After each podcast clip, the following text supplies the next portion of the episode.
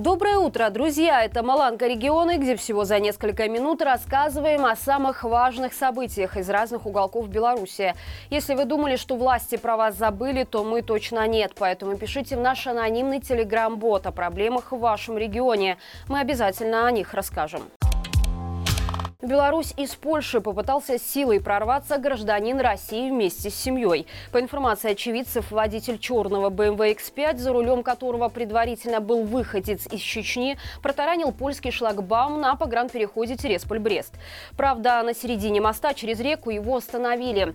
Известно, что у BMW пробито минимум одно колесо, благодаря чему двум автомобилям польских пограничников удалось догнать нарушителя. Сообщается, что мужчина задержан, его в наручниках увезли с границы. А вот жена россиянина и трое детей, которые также находились в автомобиле, смогли перебежать на белорусскую сторону. После попытки прорыва движение из Польши в Беларусь на этом переходе было остановлено примерно на час. Позже журналисты польского издания РМФФМ выяснили, что двум детям, которых везла российская пара, было запрещено покидать Швецию.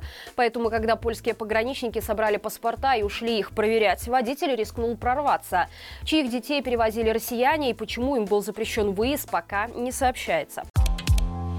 Новополоцкой исправительной колонии номер один сменился не только начальник. Как стало известно Майдей Тим, после инцидента с Виктором Бабарико, который попал в больницу после предполагаемого избиения, в исправительном учреждении также сняли с должности начальника медицинской части. Имя новой руководительницы отделения пока неизвестно, но до правозащитников доходит информация, что она начала свою работу с проявления рвения. Теперь в колонии не принимают медицинские бандероли. Разрешены только витаминные, но их разворачивают в большинстве случаев. К тому же новая начальник медицинской службы сократила перечень разрешенных препаратов. Причем даже их узник должен сначала согласовать с начальницей и получить подписанное разрешение. После чего родственники смогут присылать бандероль с лекарствами только один раз в два месяца. Напомним, про смену начальника ИК-1 стало известно 4 мая. Им был назначен Руслан Машадиев. О том, что Виктор Бабарика попал в хирургическое отделение в больницу Новополоцка, стало известно 26 апреля. По информации информации неназванных источников он был настолько избит, что доктора смогли опознать бывшего кандидата в кандидаты в президенты, только прочитав его имя в личном деле.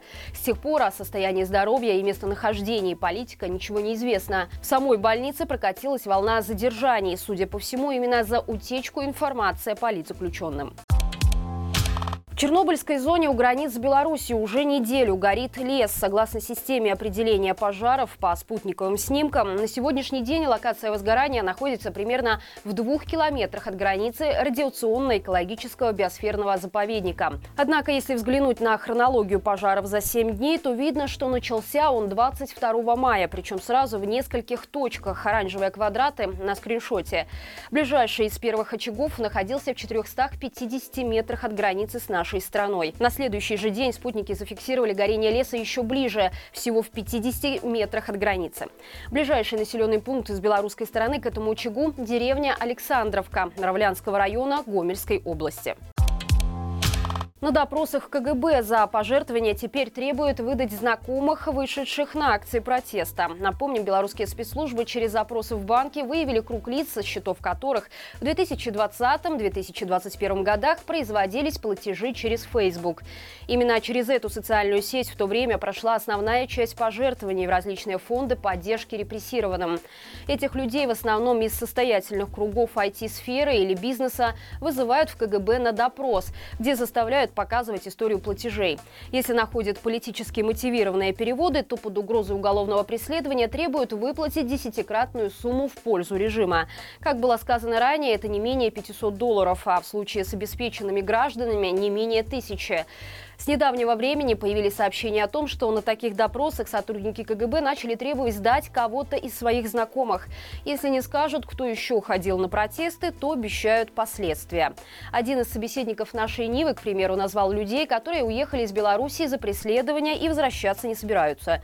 Эту историю журналистам издания подтвердил и другой человек. Правда, он сказал следователям, что не может вспомнить таких знакомых. Мол, он один оказался таким дураком и теперь об этом жалеет.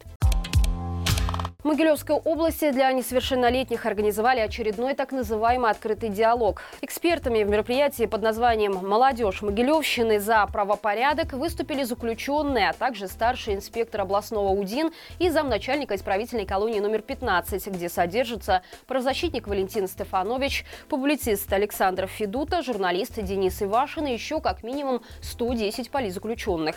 Тем временем в Гомеле детей, которые уже настроились на летние каникулы, решили обучить напоследок важнейшему из навыков современной Беларуси. На базе отделения внутренних дел Советского района города школьников массово учили ходить строем, о чем милиция с гордостью отчиталась перед гражданами и родителями детей. И это все на сегодня. Напомню, что на нашем канале вышел новый выпуск горячего комментария о том, кому могут быть выгодны фейки о состоянии Лукашенко. Ссылка, как всегда, в описании. Напомню также про лайки, комментарии, подписку. Любая ваша активность помогает нашему каналу набирать большее число зрителей. До встречи завтра и живи Беларусь!